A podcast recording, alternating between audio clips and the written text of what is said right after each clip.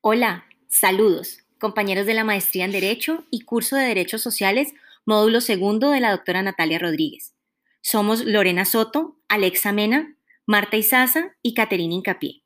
Y en esta ocasión desarrollaremos el análisis de la Constitución jamaiquina de frente a la metodología Young et al. En este capítulo explicamos a qué clase de familia jurídica pertenece esta Constitución, junto con los tipos de derechos sociales contenidos en ella y la manera como se desarrollan los DESC en este país. Para esto, empezamos con el modelo político de Jamaica, el cual es una democracia parlamentaria basada en el sistema de gobierno de Westminster. La separación entre los tres poderes del Estado, el Ejecutivo, el Legislativo y el Judicial, está consagrada en la Constitución. El poder legislativo lo ejerce un parlamento integrado por dos cámaras, la alta, que es el Senado, y la baja, que es la Cámara de Representantes. El Poder Ejecutivo está integrado por el primer ministro, que es elegido entre los parlamentarios pertenecientes al partido político que obtiene la mayoría de los escaños en las elecciones generales. Y el gabinete está constituido por miembros de ese mismo partido. El sistema judicial de Jamaica se basa en el common law británico y la práctica. Es un sistema en el que los asuntos penales y civiles se tratan en diversos niveles. Jamaica tiene una larga tradición como democracia estable, en la que se respetan el Estado de Derecho y los derechos humanos y libertades fundamentales.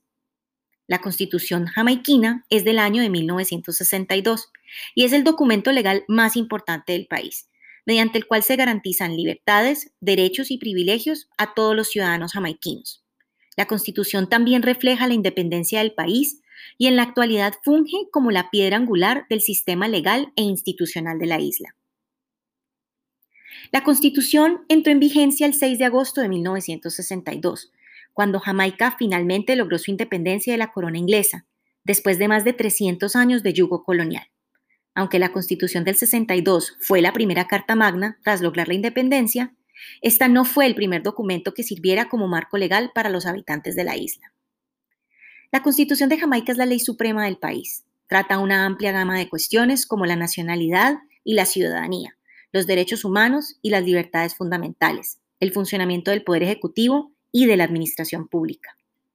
Ahora bien, respecto al capítulo tercero, este prevé la protección de los derechos humanos y libertades fundamentales.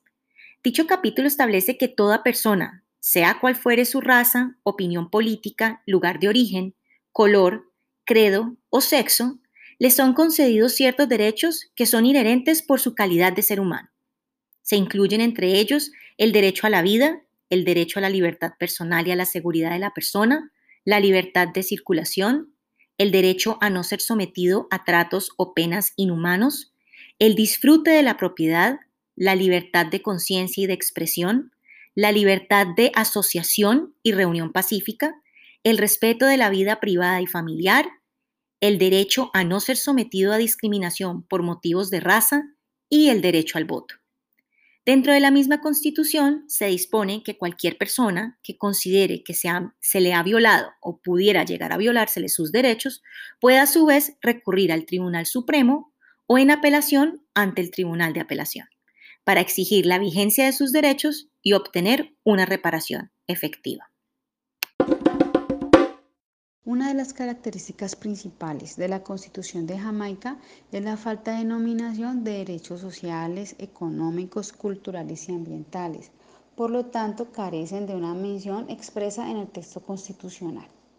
Los únicos DEX que sí están explícitamente mencionados son el derecho a fundar sindicatos y afiliarse a ellos, derecho que está previsto en el artículo 23 de la Constitución, los cuales son completamente justiciables sin embargo, los otros tipos de DEX no lo están, puesto que su característica de estandarización y de justiciabilidad se vuelve compleja o nula.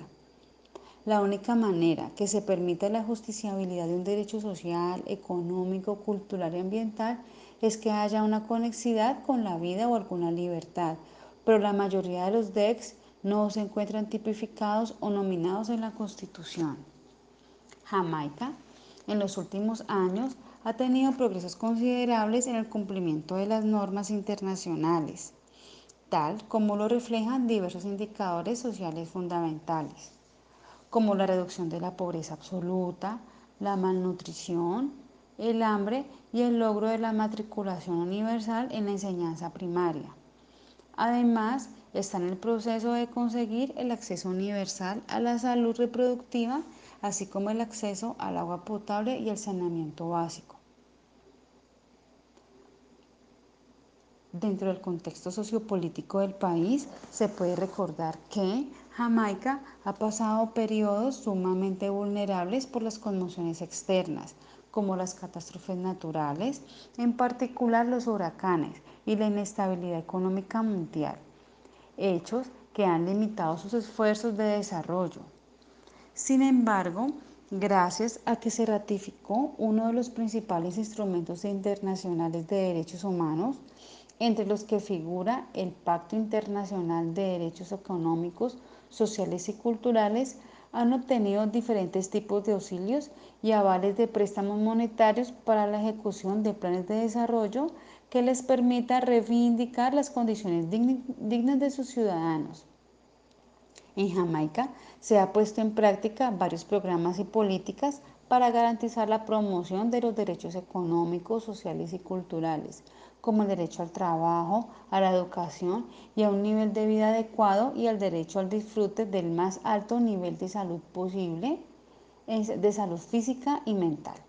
Gracias a la implementación de estos proyectos que se han logrado la reducción prevista de la pobreza, malnutrición, hambre y enseñanza primaria.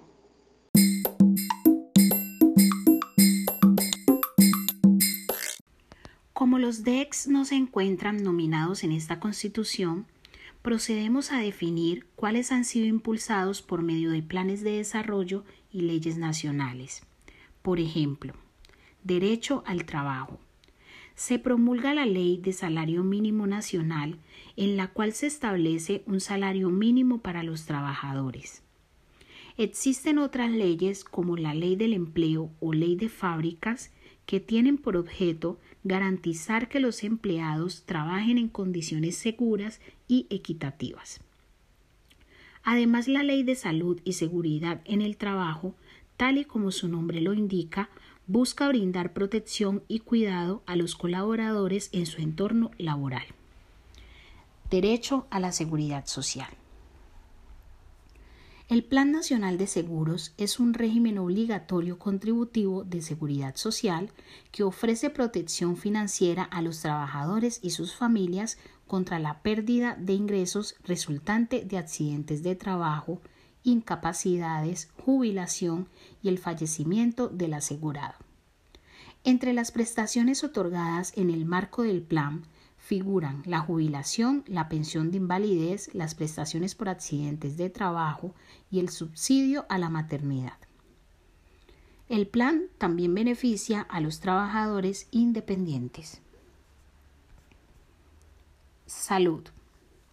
Desde el 1 de abril de 2008, el gobierno suprimió el cobro de tarifas a los usuarios de todos los establecimientos de salud pública a excepción del Hospital Universitario de las Indias Occidentales por esta ser una institución regional. La supresión de las tarifas se introdujo un año después de la eliminación del cobro de tarifas pediátricas. La política tiene por objeto mejorar el acceso a los servicios de salud de todos los jamaiquinos residentes en la isla.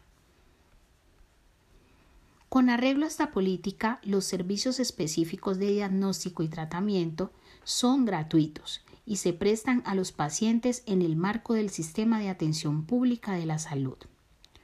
Estos servicios incluyen las intervenciones quirúrgicas esenciales, la hospitalización, la diálisis, los servicios de radiología y los suministros médicos proporcionados a los pacientes hospitalizados. Derecho a la educación. La enseñanza pública primaria en Jamaica es gratuita y obligatoria. En un esfuerzo por asegurar la continuidad del acceso universal a la enseñanza primaria se están llevando a cabo actividades encaminadas, entre otras cosas, a desarrollar la infraestructura, proporcionar apoyo material nutricional y educativo, aumentar el número de alumnos integrantes del sistema educativo y mejorar la calidad de la enseñanza y el aprendizaje en el mismo. El gobierno de Jamaica tiene un programa de alimentación escolar totalmente financiado con fondos del Estado y el programa de alimentación escolar es uno de los componentes del programa de la Red de Protección Social del Gobierno. Los estudiantes que deseen cursar estudios superiores pueden acceder a becas proporcionadas por el gobierno o por el sector privado. Durante la última década ha aumentado considerablemente el acceso a la educación superior gracias a la creación de nuevas instituciones superiores nacionales y a los servicios prestados por universidades extranjeras a las que han concedido licencias para funcionar en Jamaica. Derecho a la cultura. Desde el año 2003, la Política Nacional de Cultura tiene por finalidad, entre otras cosas, promover la diversidad cultural en Jamaica. Con este fin, la política fomenta la participación en esferas como la celebración y conmemoración de las culturas indígenas y promueve la integración del folclore y los conocimientos tradicionales en los planes escolares y en las actividades de las organizaciones comunitarias. Derecho al medio ambiente. Respecto a este derecho, encontramos un caso que establece un precedente judicial muy interesante denominado Per Tree Bottom Case ocurre en una parte de la isla que lleva el mismo nombre, ubicada en la costa norte de Jamaica, la cual era una zona de playa ecológicamente importante y estaba próxima a ser declarada como un área protegida bajo las políticas jamaiquinas para la creación de un sistema nacional de áreas protegidas. No obstante, en el mes de julio de 2005, la autoridad ambiental le concedió un permiso a una cadena hotelera española denominada Hoteles Jamaica Pinero Limitada para la construcción de un hotel de 1.918 habitaciones en dicha ubicación. Poco tiempo después, las ONG denominadas el Fondo Ambiental Jamaiquino y la Asociación de Conservación del Norte de Jamaica, junto con cuatro residentes locales, recurrieron a la Corte Suprema de Justicia para una revisión judicial de la decisión de la autoridad ambiental que concedió dicho permiso. Los temas principales abordados en el litigio hicieron referencia a si la autoridad ambiental había omitido consultarle a los demás entes gubernamentales competentes dicho permiso de desarrollo y construcción, tal y como la manifiestan las normas propias del tema, y si las reuniones sostenidas por la autoridad ambiental habían alcanzado las expectativas legítimas del pueblo jamaiquino. La Corte revocó la decisión de conceder el permiso de construcción argumentando en parte que las agencias no cumplieron con los estándares legales establecidos en la norma para una consulta, porque le omitieron al pueblo información valiosa en cuanto al impacto ambiental de dicha construcción y esto hizo que el pueblo no tuviera la información necesaria para entender realmente las consecuencias ambientales de dicho proyecto hotelero. Así las cosas, podemos concluir que en este fallo, si bien es cierto, no se está tutelando el derecho al medio ambiente, sino que se argumenta una violación al debido proceso y un derecho a la información, los efectos de los fallos terminan a su vez generando una protección a un DESC como lo es el derecho al medio ambiente. Esto coincide con nuestra postura inicial, cuando manifestábamos que los DESC en Jamaica solo eran justiciables cuando estaban ligados a otros derechos fundamentales, como en este caso lo son el derecho al debido proceso y la información tal y como lo cita la Carta Magna.